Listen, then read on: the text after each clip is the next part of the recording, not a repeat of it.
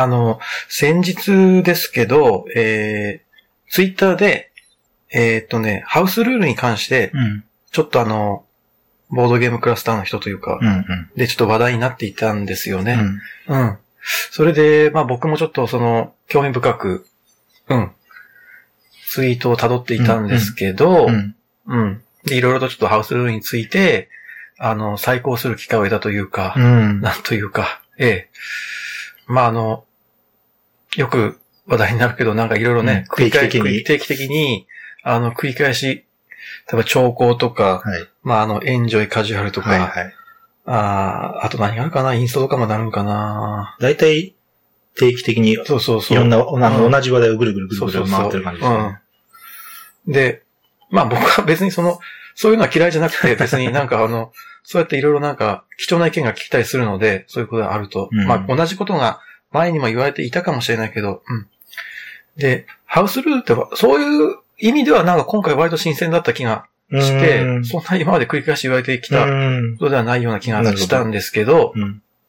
で、まあ、あのーまずね、あのことの発端というか、うん。おそらく僕も、僕の観測範囲というか、うん。あの、理解してる範囲の話なんですけど、うん。お日本のクリエイターの人、うん。ゲームデザイナーの人ですね、が、あの、私はこんなハウスルールでやりましたっていうのを、うん作者の方、ね、作者の僕に、うん。その、言言ってこないでほしいみたいな、うん。そ、そんなこと言ってきてはいはいもなんかしょうがないみたいな、なんていうか、うん。うん。そういうことはしないでほしいみたいな感じだったかな。まあ、うん。うん。ううんん。そそれは松本さんはうん。知ってることかわかんないあ、けど、見ましたね。あ、本当、はい。っていうことを言われていたのが、多分、このことの発端だとうん。思ってて、うんうん。で、あ、なるほどなっていうふうにも思ったんですよ。うん。うん。で、それなんで、なるほどなって思ったかっていうと、まあ、いろいろその、ハウスルール考えつきましたって言った時に作者に報告するときに、うん。言い方の問題があって、僕が思ったのは、う。うんん。このルールでやった方が面白いですよ、みたいなことを、あ作者に多分そういう感じで言うと、ちょっと作者の人あ。は、あなんかあんまりいい気はしあ。ないですよね。そのニュアンスはね。ね。ね。うん。で、そういうふうに、まあ、わかんないですけどね、どういうふうに言ったのかってわかんないけど、ああの、大変、楽しくこのゲームやりました。うん。何回もやってるうちに、こういうルールを思いつきました。うん。で、こういうルールでやると、こういうところが良くなって、っていうふうな、なんかそういうちょっと建設的な意見っていうのかな。うん。そういう言い方もあると思うんですよ。うん。うん。うん。同じこと言うにしろね。そうそうそううん。で、そうする時と、まあ要するに前者の時と後者の時で、ちょっと作者の感じ方やっぱ違うと思うんですようね。ん。うん。っていうのは一つ一つ感じたのは僕、うん。一つあったの、うんたんですよね。うん。なんとなく、僕の言いたいこと多分伝わるかなと思うんですけど、ううんん。で、まあ、あの、それに対していろんな方が、あの、ハウスルールについて考えていることをツイートされてて、うん。まあ、やっぱり大きく分けると、あの、肯定派と否定派にちょっと大きく分かれる、分かれるかなと思ったんですね。うん。う。ん。やっぱり、結構、どっちが多いとかそんなのはちょっとわかんないですけど、うん。肯定して、ハウスルール、ね、自分で、それ、それがアナログゲームのいいところで、はいはいね、あの、例えばデジタルゲームなんかだと簡単にはね、プログラムなんかいじってはい。変えることできないし、はいはいはい。ただその、アナログゲームだったらその場で思いついて試してみることもできるか、はいはできるし、はい。まあ、あるいはその、ボードゲームを買ったということは、その、なんていうか、その自由に遊ぶ権利を得たという、うん。お金を払ってね、うんその権利を得たので、うん、えー、あとはもう自由にやればいいんじゃないかと。うんはいはいまあ、ハウス、ハウスルール、はいはいこう肯定うん。の考え方。うん。うん。うん。もあれば、あのー否定派の考え方もあって、うん。なんていうかその、最初からなんていうか、あの、そんなに何度もプレイしていないのに、1回や2回のプレイで、あの、そんな自分たちのルールを、これが、あの、正義だってまだ言わないから、まあ、あの、これが一番だみたいな感じで、あの、ハウスルールの方を優先するっていうのはおかしいと思うので、うん。うん、あの、それはどうかなと思って否否定派の人、うん。ううん。ん、もういたんですけどね、うんそういう感じで、うん、興味深く聞いてて、うん。ううん。ん。で、自分はどうかなっていうふうに思ったときに、僕は割とハウスルール否定派なんですよ。うん。うん。あんまり自分でその場で即興でというか、あの、考えて、あのーこういうルールでやってみたらどうかなって、うん、こういうルールでやってみたらどうかなっていうふうに考えることはあるかな。でもそれを、うん。あの、要するにその、何人かで複数の人でプレイするので、自分の思いつきを、そのみんなと共有してやろうとは思わないんですよ。うん。うん。うん。うん。うん。うん。っていうのは、僕はやっぱりその、その時のひらめきっていうか自分の考えに自信がないっていうとあれですけど、あの、それが、まあ、作者、うん、作者の意図に沿っていないと思うんで、まあね。うん僕は作者の意図に沿った、あの、プレイがしたいというか、セッションがしたくて、うんうん。で、それで、その結果、このゲームは面白いとか、つまらないとかっていうのは言いたいので、うん。じゃあまあ、ルールブックにのっとってですね。そうそうそうそうんんっていうのもあるし、で、なんでこんなにハウスルールが嫌いなのかっていう、否定派なのかっていうと、やっぱりその、根本的にその、ルールを正しくやろうっていう意識が僕はかなり強いんですよ。うんうんあの、どこかで間違いたくないっていうのはすごく意識が強いんですね。うんまあこれはちょっとハウスルールとまた別の話になりますけど、うんあの、本、本、あの、ほ本、本ちゃんのルールをしっかりとまずは運用してやるっていう、うんうん。ことに、あの、かなり、あの、こだわる人間なんですよね。うんうんだからそのインストミスとかすると、凹むし、うんうんうん。ましてや、人が、まあ、あんまり、うん、人がインストしてる時にルール間違ったりすると、うん、あ、そっかって残念な気持ちになったりもする。うんうん。なかなか貴重な機会なんで、うんそのボードゲームをやるっていうのはその何回もあるかどうかわかんないんで、うんうん。一回しかやらないかもしれないし、うんそこで間違いたくない。うんうんうん貴重な、貴重な機会なので、正しいルールでやって、うん。で、えー印象、その作品に対する印象を持ちたいっていうのがある。はいはいはい。で、その、多分そこが強いから僕はちょっとハウスルールは嫌いなのかなっていうふうに、あの、まあ、ちらっと思ったりもはい。ね。はい。うんはい。はい。うん。っていうふうに、まあ、ここまで僕ずっと喋って きてて、はいはい。ええ。どうでしょう、松本さんなんかで、なんか、考えたことあります？まあ、これとは別でもいいですよ、全然。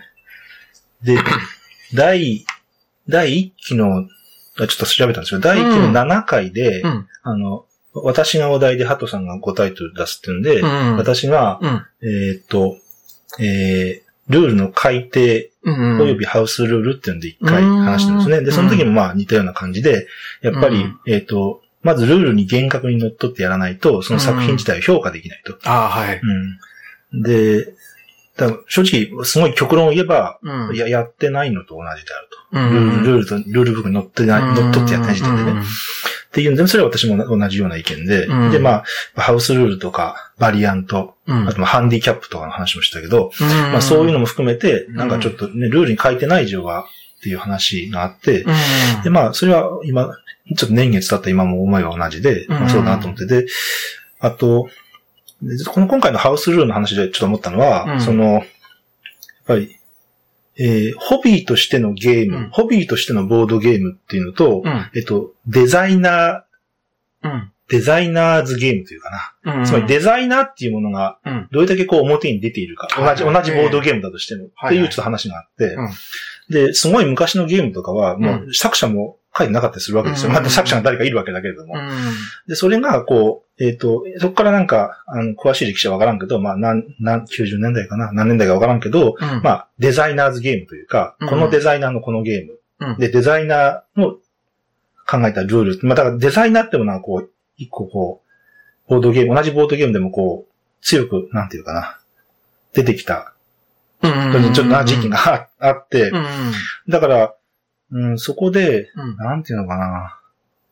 あ、これはちょっと、あの、ハトさんと私とも意識がずれるかもしれんけど、うん。なんか、干渉の対象というか、うん。あの要するに、ひょえっ、と、評価する、うん。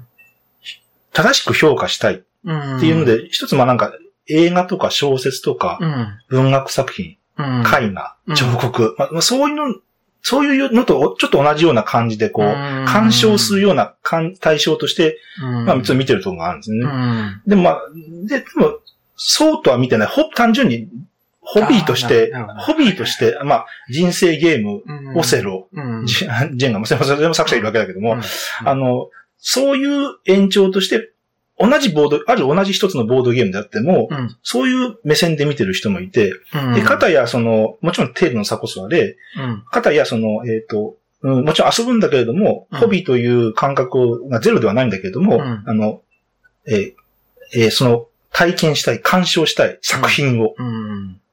そのためには、えっ、と、映画だってそんなかえっと、評価しようと思ったら早送りでパパパって見たり、あの、つまんでみたりしたら小説だって同じですよね。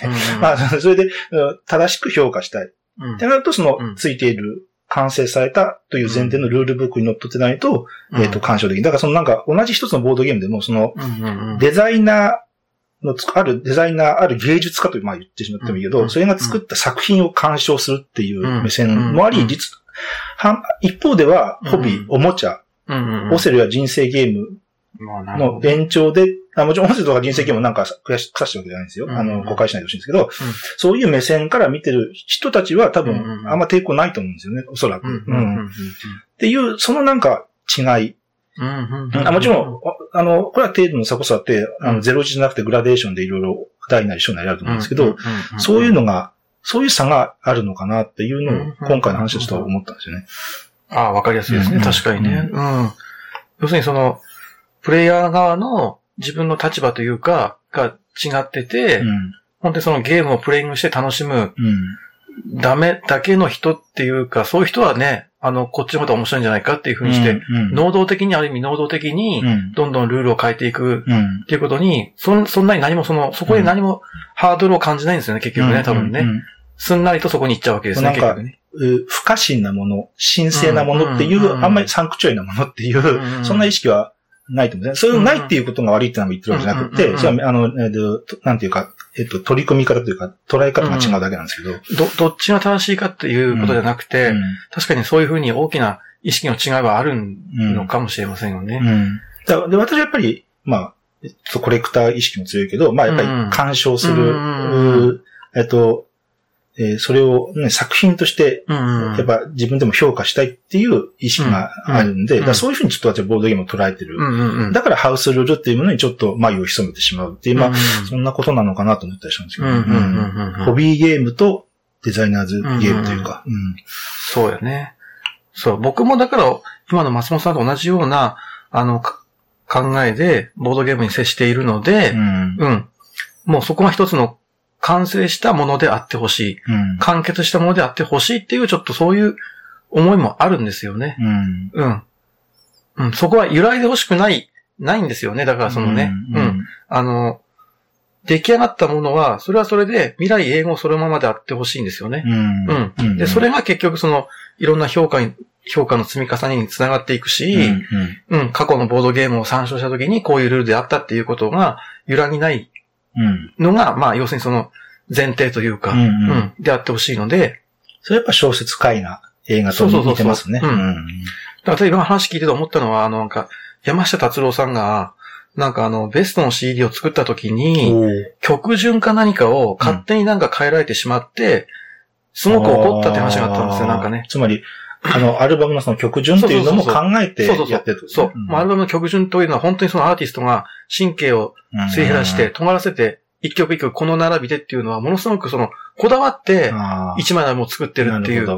僕ちょっと今その話を思い出したんだけど、それをなんかあの、音楽プロデューサーがどっからその、大手の会社が、あの、勝手に変えて持ってたことで、あの、憤慨していたっていう話が、まあ、過去にあったんですけど。はいはい、はい。なるほどね。うんまあ確かにね、レコードから CD になって、CD ってのはシャッフル再生ってのがあるんで、そうですね。あの、好きな順番にユーザーが聴けるんで、そうね。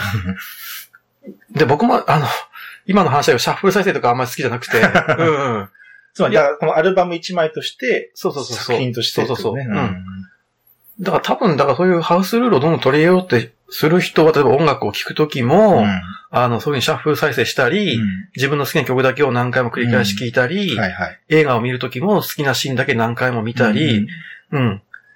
ま、か、あの、巻き戻してね、見たりさ、スローで再生したりとかっていうことに何の抵抗もないのかもしれないし、それが別に何の悪いって言ったわけじゃなくて、間違いでもなくて、その、もその人の考え方の違いなんだよね。それだけいろんな幅広い捉え方ができる、まあ対象だってことでまあいいんだけど。そうそうそう。うん、確かにだからあの、アナロンゲームのいいところでもあるよね。うんうん、そのルールをこういう風にした方がいいっていう、ひらめいて、うん。で、そういう風にやろうって。それある意味そのゲームにかなり積極的に、あの、取り組んでいるっていうか、うん、一つね、そういう姿勢の現れでもあるし、うん、うん。で、ただその作者の人から見ると、そういう風に言ってくれるのが、嬉しい人もいれば、うん。いや、それは、それでちょっと自分でそう思ったんだ。別に私には言わないでもいい,、いいですよ。うんまあ、いね。で、思う人もいれば、いや、ハウスルールなんてやめてください。僕のルールでやってほしいってうん思う人もいるし、うんあるいはそのハウスルール気づいたの言ってください。どんそうそどんだかられ取り入れていきますという人もいるし。だからあの、うんいろいろ一連のツイートとかリプライとか、まあ、うん出ても、うんその、デザイナーの側でも、いや、うん。僕は逆に言ってほしいとか、そうそうそうそう。うん。うん。であの、あデザイナー側も、遊ぶ側も、うん。賛否両論、うん。いろんな意見があって、ううん。ん。で、それの一つとして、うん。ボードゲームってものをどういうものとして捉えてるのっていうとが、も根底にあるのかなと思ったりしたんですけどね。で、そこは、ね、それは見方が違うから、まあそれはね、うん。意見はすり合わないとこもあるんだけど、うん別にすり合う必要もないし。僕のそれであの、まあ、これは勝手な推測なんですけど、例えばドイツのそのデザイナーはどう考えてるかって考えたときに、うん。例えば国津屋なんかは、割とそのプレイヤー側の提案に対して、なんていうかその柔軟というか、うん、なんかそんんな気もするんですよね。ううん。割と、うん、あ、そういうバリアントでやってるんじゃあそっちでやったらとか、こう、ルールが、例えばその、これが正しいのか、これが正しいのかっていうふうに国津屋が質問されたときに、いや、それはもう、どちらでもいいですよっていうふうに答えることが多いような気もしてる、ちょっと僕は。それなんか、た、例えばイメージですか？うん、例えばその、ラーで、ラーで例えばさ、タイルを、あ例えばこう、袋から引くのが正しいの山か、山にしてやるから。山にしてやるのかってういうのが、ちょっと話題になるんですよね、時々ね。うんうんうんで、多分実際袋引きは嫌いなんでしたあ、そうやったっけ？まあ別に、だからそれを、まあどちらでもいいんだあそうみたいなまあ感じで、私はこっちが好きですよ、みたいな感じで言ってる感じ。うん。でも別に、ね、袋引きの人も別に、そんな、袋袋引きで遊ばないでほしいなんて多分言ってないですよね。うんうんあと他になんかあったかな？フリンケピンケとか、うん。あの、例えばメビウスが確か誤訳したかなんかで、確か一つなんかバリアントが生まれたんですよ。あの季節して。プレイしたところと違うところにチップを置かなな、なそのやつですよね。そうそれを確か本人に言ったときに、いや、ぼそれはそれで面白いんじゃないみたいなことの反応があったよううんな。僕はちょっとそんな、あの、はっきりと今ちょっと記憶にないんですけど、ううんん。なんかこういうことが何回かあっああ、国際はあるような気がしてうんいや、そうじゃない。これはこういうルールでやってほしい。私はそう言ってるんだ。これは誤訳で間違いだっていう、そういうあんまり反応はないような気がして、うん。寛容ですね。あ寛容わかなわ割。と、割とだから、うん。プエルトリコなんかもなんかあの、かなりいろんなルール出てるよね。ハウスルールっていうあはいか。うん。あの、それも、そうそう、それも、前回もちょっと例に出したやつ、そうそうあーあの結構、本当ある、いろんな地域の、地域のコミュニティというか、うん。ある違う人と地方のうん。ゲーム会行って、プエルトリコやると、うん。そこの中での、もしくは、そこのメンツの中だけのハウスルールができてて、うん。初手は1金少ないたら、うん。あの、まあ、よくね、有名な工場と、あね、うん。コストがどうとかとか、うん。うんあるじゃないですか。うん。まあ、あの辺はかなりその、公式バリアントっていうか、公式ハウスルールっていうか、まあ、公式ハウスルールってちょっと言葉がちょっと矛盾してる気もするんだけど、あの、本当に調整されたルールとかね、いろいろあるんですよね。うんプエルトリコなんかはね。で、そ、そ、だからそれはでも本当に、いろんなところで、いろんな人が長い年月かけてっていうか、うん何度も何度もやってるから、それを合わせると相当な回数になって、それでこういう風にした方がいいんだなっていうう、んうん。ある意味そのハウスルールもその鍛えられてきたっていうか、現場で。はいはいうん。で、残ってきたっていうかさ、うんそういうのもある同じハウスルールでもね。そうそうそう、うんそういうのあるし、そこで1回2回やっただけでその思いつきのとはまた違うね。うんうん。うん。あなんかそんな、やっぱりね、それこれもなんか言ったけど、思い、その場でパッと思いつくデートのアイディアは、うん。当然ね、テストプレイの時に試した上で、そで、えっう。と、で、や あってほしいですね。そうそう。あってほしいね。あの、その場を見たわけじゃないし、それはあの、盲目的な、あの、信頼でしかないんだけど、そう であってほしいという願望もあるんだけど。ただ、まあ、あの、確かに作者が思いつかなかったルールがポッと出てくる可能性は十分ある,、うんあるけどね。それはなんか、えっと、やっぱり人間一人で、言うても、人間一人というかな、まあ言うても集合値というか、もしかしたら、あの、パッと、なんか、急にいいバリアントが出てくるかもしれないし、あうん。の、それこそちょっと次元、ちょっと次元が違うかもしれないけど、うん。あの、コンプレットの500のやつがあったじゃないですか。あの、ああ、はい。まあまあ、そんなの含めて、ちちょっとあの、アクシデント的なことで、でもこれも面白いんじゃね？みたいな。そうだよね。あの、特にその、ボードゲームの場合、役っていうのは一つ、ハードとしてあるから、フィルターとしてあるから、その時に、ひょっとすると季節してバリアントが生まれる可能性ありますね。そういう、ね。ちょっとね。うん。あ、逆にそっちが面白いのかなっていうのもあるんで、うん。で、そういうのはやっぱり、うん。やっぱ小説とか映画とか芸術作品とかとは違って、やっぱり、あ、この対象に対してそれを使ってセッションっていうプレイヤーが、そのセッションっていうものはまたそれに乗っかるんで、そこでこう変わることがあるんで、そこ辺がちょっと芸術、絵画彫刻映画とまた違うところな気もして。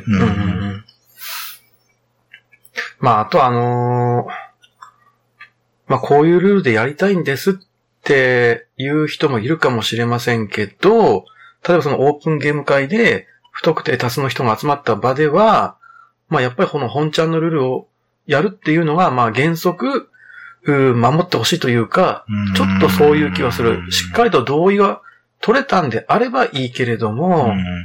まあでも、ね、例えば、初めてでゲームが、うん、うんで、いや、こっちのバリアントが面白いんですって、なんかこう強く言われたら、うん、ああ、そう、あ。あ、そうなんですか？って、なんか、なっちゃうこともあるかなって気持ち、だからそれはなんか、難しいですね。その時になんでその本ちゃんのホルールの方がいいと思うかっていうと、例えば、デザイナーの人とそう言ってる人を比べた場合、やっぱりプレイヤーとしてはデザイナーの方を信頼するからね、多分ね。うん。作り上げ、作った人の方を、やっぱり信頼してるからそう思うんだろうね、多分ね。えー、本当にそのバリアントでやるんですか？っていうちょっとした不信感は、やっぱりある。素人の人に対してはやっぱり。うん。うんそこもなんかでも、そのその不信感の度合いも人によって違うのかな？どうなのかな？私なんか、うん、すごい、ちょっとえ？って思う、ね、そうそうそう。うん、なんかやっぱり、その、ボードゲームを作ってその人の名前が刻印されてて、やっぱりその人ってそれを作り上げた創造主というか、うん、あの一つの神様っていうか、ちょっと大げさだけど、そのタイトルに関しては神様であってほしいんですよね、僕は。うん、うん、で、その、い一番その偉い人っていうかさ、それ、それに関しては、まあ、それより上はないですよね。そうそうそう。うん。うん。まあ、そこはぜ、そこはやっぱ絶対視しちゃうんだな。うん。うん、でも案外、別に何とも思ってない人もまあいるんだよね。そうそうそう。うん、だから作者がどうこうとかそんな関係なくて、なんていうか、そのゲームを単純にね、うん。それはそれでなんていうか、まあ、それはそれで自然なのかもしれないけど。うん。まあ、どっちも、どっちも。えうん。うん。で、えっ、と、全然、否定する必要もないし、うん、まあ、あの、俺とは違うけど理解できるぐらいの感じでお互い俺はいいと思うね。うん、うん、まあなんかその、そのゲームに対してそのハウスルールコンテストみたいなのがあってもまあいいと思うんですけど、うん、うん、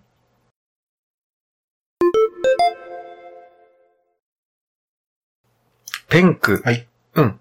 あのー、作者があの、シモーネ・ルチアニ。うん。うん。ええー、もう今、売れっ子のまあ今一番、一番っていうか、まあ油が乗ってる、うん、イタリアのデザイナーですよね。モデル作品、まあ注目。そうそうそう。注目で。うん、最近のだと、ニュートンとか、うん。うん。まあ、マルコ・ポーロ。そうそうそう。ソル。うん。うん。ね、もうあの、毎挙に糸間がないというか、うん、ほとんど外れがないというか、うん。という感じの人なんですけど、で、まあそういうちょっとゲーマーズゲーム、重厚なゲーマーズゲームが多かった人が、そう。あのー、ダイス、ダイスロール、紙ペンというか、うん、を出してきたということで、うん。うん。で、これがあの、クラニオ、クレイニオかな？クラニオ。そうなんだよね。ね。うん。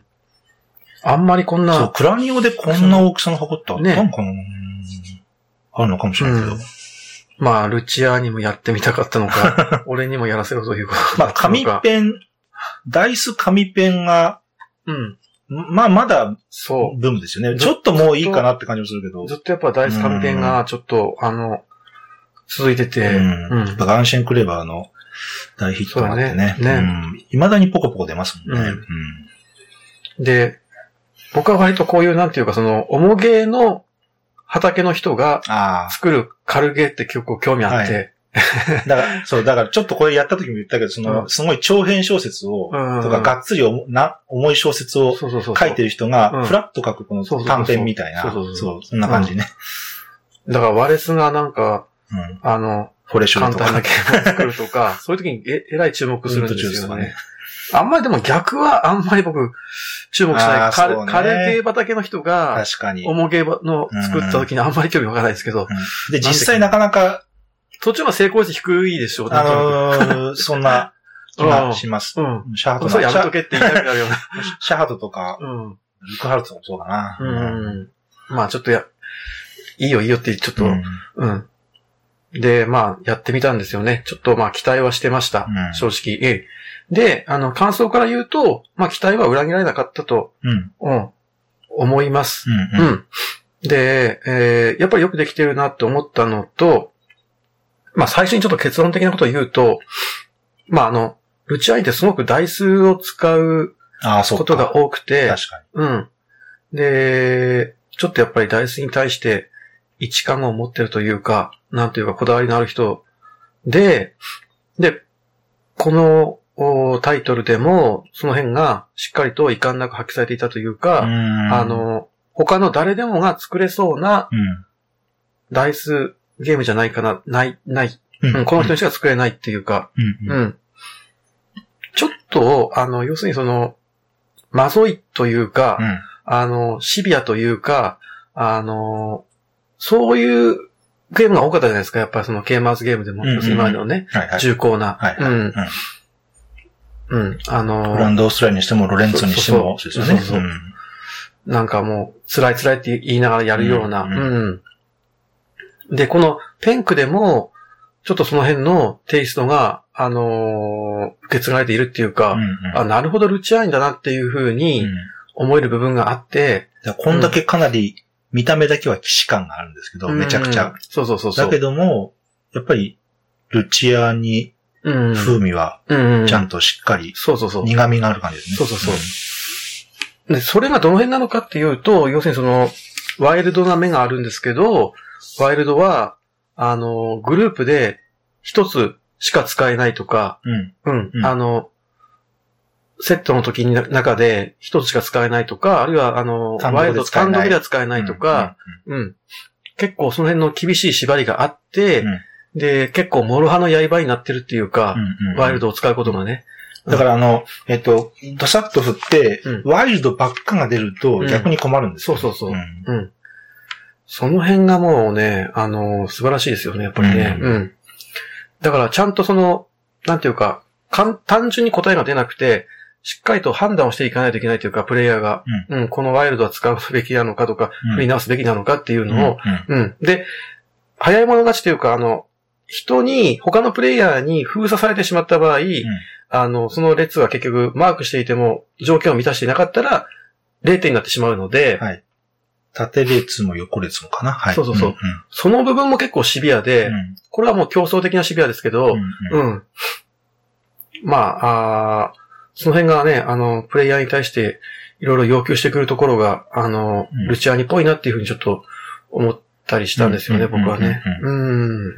だから、ダイス振って、あと2回振れるってのはまんまやっついなんだけど、うん、でもそ、そこからの、プレイヤーに対するいろんな縛りが、そうそうそう。うんだ多分、この同じコンポーネントで、もっとゆるゆるなゲームを作れるはずなんですよね。うん、だから、コンポーネントが、汎、コンポーネントが汎用的であるがゆえに、より逆に相対的に、その作者の特徴が、こう、ある程度の抽象度、抽象化を持って、結晶化した状態で、こう、ダイレクトに感じられるような感じがして。そうだね。今の話聞いて思ったら、要するに骨組みは他のゲームでも同じような骨組みがあるけど、じゃあ中身はって入ったら、あれ？っていうふうにね、思っちゃう人。うん。美味しそうなご飯屋さんがあって、ファミレスみたいな感じで入っていったら、こだわりの料理が出てきたみたいな、うん、この人しか作れないこだわりの料理が出てきたみたいな、ちょっとそういうところもありますよね。うん、だから、うん、と、やっぱり、実は短編小説の方が長編小説難しいみたいな話もあって、やっぱりそういう、やっぱああいうのゲームを作れる人はやっぱこういう短編でも作れるっていうのは、だから、やっぱりその、あと、まあ、えっ、ー、と、チェックも、えっ、と3列、三三個以上はつけないと得点化にならないじゃないですか。うんうんさっきのあの、えっ、と、誰かが列を、えー埋まったら封鎖されるっていう、そういう厳しいのもありながら、うん。うん。あの、そういう縛りもあって、まあ、それはインタラクションもあるんだけど、うんうん。ちょっとシビアめの、なんていうかそういう紙ペンダイスを求めてる人には、うん。いいんじゃないですかね、なんかね。ううんん。だから、半分不安もあったんですけど、大丈夫かなっていうのは、ああ、の、うんなるほど、なるほど。はい。うん。ちょっと、あのーそういう、うー渋いヒットも打てるのかなっていうのはうん不安もあったけど、ちゃんと、うんちゃんと仕事してくるところが、うん。すごいな、あ、すごいなっていうか油が乗ってる調子がいいなっていうふうに思ったんですよね。うんですよねうん。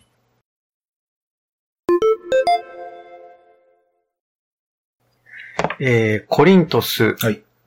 これあの、まだ国内で正式に流通していないので、おあんまり僕は知らない人がうん。多いかなと思うんですけど、あの、要するにそのセセバスチャン・ポーションっていううん。作者、セバスチャン・ポーションの、あの、イスファハン、はい。イスファハンのダイス版と言っていいんですかね。イスファハンダイス。うんまあでも、デイズ・オブ・ワンダーなんですよね。そうそうそう。んまあ、あの、イスラエルじゃないんだよね。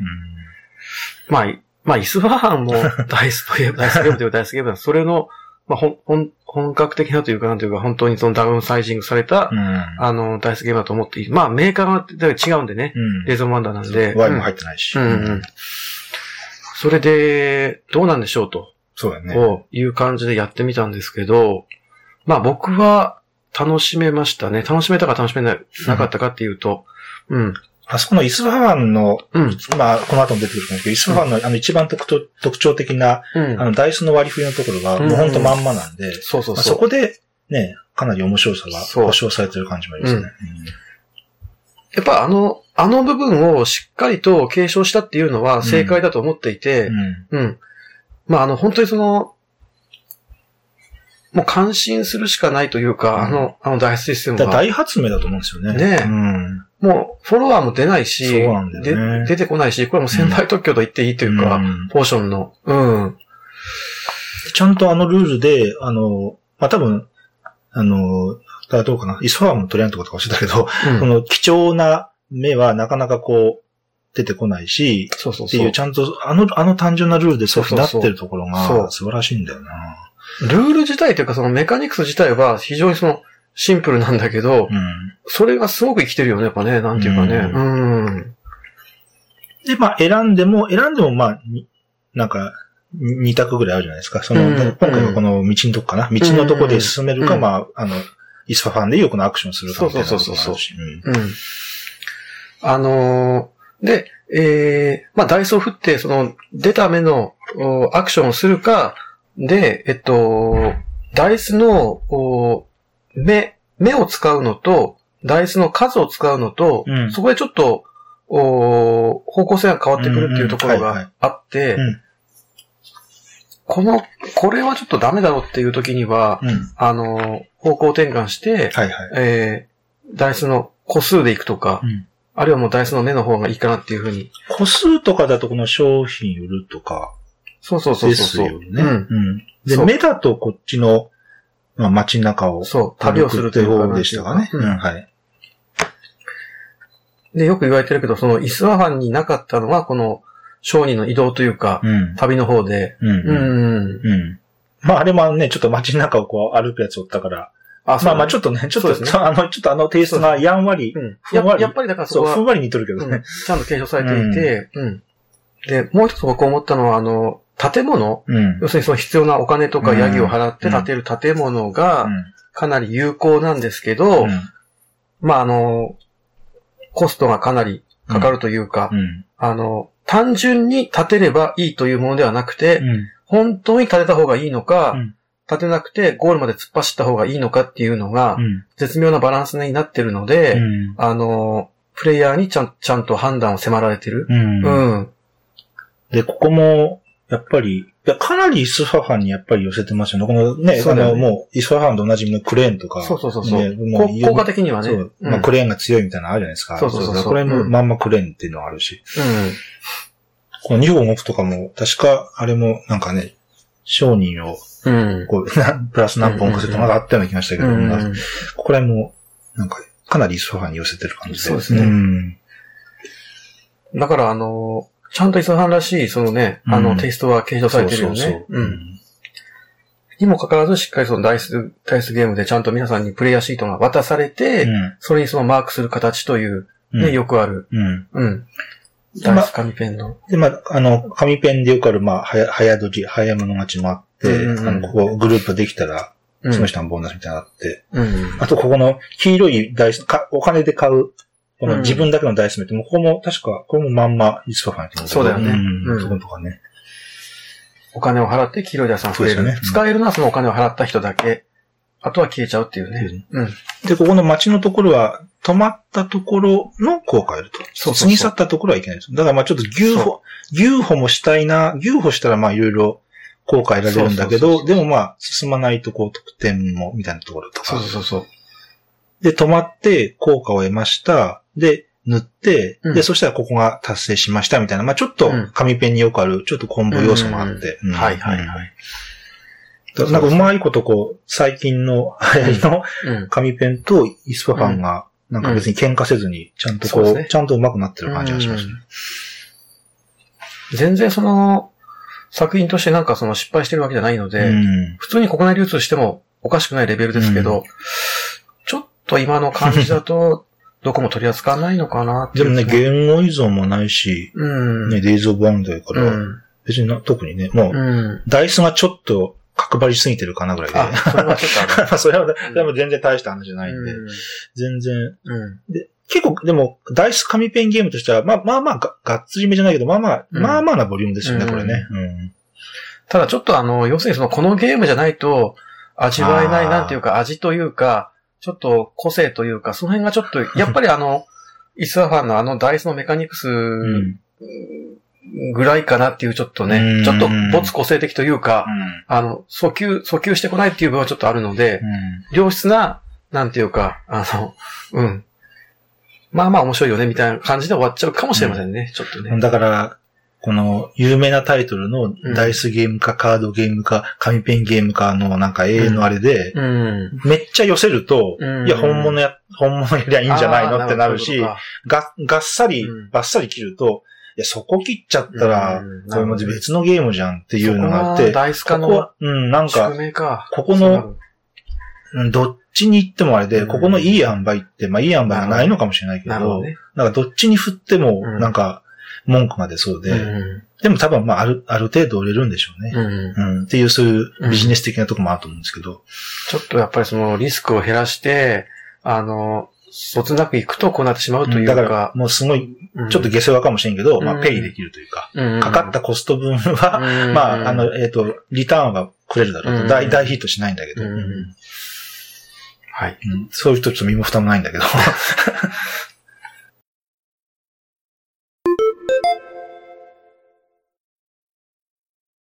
えっと、では次ですね。えー、お花見。はい。お花見というゲームです。まあ、日本語がタイトルになるゲームです。これも最近多くてね。多いね。富士もそうやけどね。ね四国とか。そう。あ、ま出てないけど。うん。うん、最新、最近、ね、北海道とかもあったのかな。うん。まあ、ちょっと前だと東海道とかいろいろありましたけどね。ありましたよね。うん、本州もあるね。本州もあるね。そうそう、うん、そのうち全部出た出ちゃうんじゃないかって感じで、ね。そうそうそうで、これは、あの、要するにその、シュテファン・ペンドルフっていう人の、うん、えー、NSV っていうね、うん、あの、小箱を最近。ユルンベルがね、そうそうそう。量産しているところの、まあ、本当に最近の新作ですね、これはね。うん。それで、まあ、ざっくりとゲーム説明すると、えー、120枚、うん、1から120まで、はい。うん。えー、120枚のカードがあって、で、それをお3ラウンドあるんですけど、うん、各ラウンドお10枚ずつプレイヤーに配って、2枚だけピックしてドラフトするという。はい、はい。えー、はい。で、4人でプレイすると10枚ずつなんで、1ラウンド40枚。うん、で、3ラウンドで、えー、結局120枚全部使い切ると。うん。うん。出てこないカードはない。はい。えー、で、あの条件に、えーえー、応じて点数が入るんですけど、はいはいはい、2枚ピックしたやつを、プレイして、うん、で、これ、あの、プレイしたくなかったら捨ててもいい。はいはい。2枚プレイしてもいいし、1枚だけプレイして1枚捨てる。はい。2枚とも捨てても良い。はい。うん。ただし、プレイしたカードは全て得点になるので、なるべくなプレイした方がいいんでしょうけどね。で、これがその、要するにその、ケルトとか、あの、うん、まあ、ありますけど、あの、小順、高順で、数字がちゃんとね、一列に並ばない、並ばないといけないっていう、うん、うん、例のあれです。はい、はい。ええまあ僕ね、これ一番プレイしてちょっと面白かった。まあ、もうこのゲーム好きなんですけど、うんうん、あのいいなと思ったのは、あのカードがね、結局その、水と、植物と草と、岩と桜かな。うん、4つの要素のどれかに割り当てられてるんですよね。はいはい。なんかカードの、あの、スートみたいにちょっとね。はいはい、はい、うん。で、水は、点数は低いんですよ。1枚3点しかない。3点,、うん、3点しかないんですけど、うん、1ラウンド目から点数になる。うん、プレイしとけば。うん。で、逆に、岩なんかは1枚7点なんですけど、うん、3ラウンド目以降、まあ、つまり最終ラウンドだけですよね。うん、しか点数にならないから、はいはい、例えばその1ラウンド目で出した水は、3点、3点、3点って3回計算されるので、1ラウンド目で出した水は9点になる合計で1枚、はい、1枚あたり、ね。1ラウンド目に出せば、ね、そうそうそう。うん、だから、3、岩よりもゲームを通して考えてみると点数が高い。うん。うん。ところが2ラウンド目で出した水は2回しか計算されないので、6点。3点、3点、6点しかならない。これ岩より点数が低い。はい。でも、最後3ラウンド目で出された水は3点しかならないので、もう半分以下になるという。うん。うん、だからその、カードのその価値が、ラウンドごとに変わっていくっていうのが面白くて、はいはい。うん。うん、その部分がしっかりと、あの、ドラフトやら何やらと、うん、お噛み合っているのかなっていう、うん、うん、気がしたんですよね。うん、この、まあ、さ、桜をちょっと覗くと、うん、まあ、算数としかないっていう中で、うん、こう、ちゃんとこう、なんていうか、うまいなと思ったんですね。このなんか、うんうん、1ラウンド、2ラウンド、3ラウンドで変わっていく感じが、うん。うん、すごい、なんか、えっ、ー、と、下手に数と種類をめちゃくちゃ多くしなくても、うん、こんだけのこう工夫によって、こういうふうにちゃんと、あの、ラウンドごとのグラデーションが、こうつけられるっていうところが、なんか、職人技みたいなもの、アイディアというか、なんかすごいものを感じたんですけど、ちょっと平均的ではあるなと思うんですよね。ああ、なるほど、ね、結局、青が1ラウンド目で9点、うん、で、緑色の植物は2ラウンド目から出すと8点、うん、で、岩が7点なんで、まあ9、8、7っていうところもあったりして、まあ、そこが、うんと、まあ、ちょっと1点2点の差で、うん、まあちょっと平均的なところもあるんだけど、うん、まあこの付け方が面白いですよね。うん、それとドラフトが相まってると思ったのと、あとなんかあの、さっきのペンクの、こう、できるだけ絞って絞って、できるだけこう針の穴が小さくなるようなデザインとはちょっと真逆で、非常にまあ、陰と陽じゃないけど、これはちょっと陽というか、プレイすれば、点数の低い大きいは、まあ、得点効率はまあ置いといて、うん、まあ得点なんですよね。うん、そこがなんかこう、はいはい、いや、遊んでて、こう、ポジティブにというか、うん、た楽しいんですよね。うん。っていうのがあって。行動が必ずプラスとして評価されるっていう、そういうことですね。だから、あの、うん、初、初心者とか、まあ、うんとか、まあ、あんま、うん、あんま考えないし、うん、まあいいんで、どうでもいいんだけど、うん、まあでもそういう、あの、ボードゲームあんまり慣れてない人でも、うん、こうこの、このポジティブな感じは、うん、これと比べると、このポジティブな感じは、なんか楽しいんじゃないかと思うんですよ。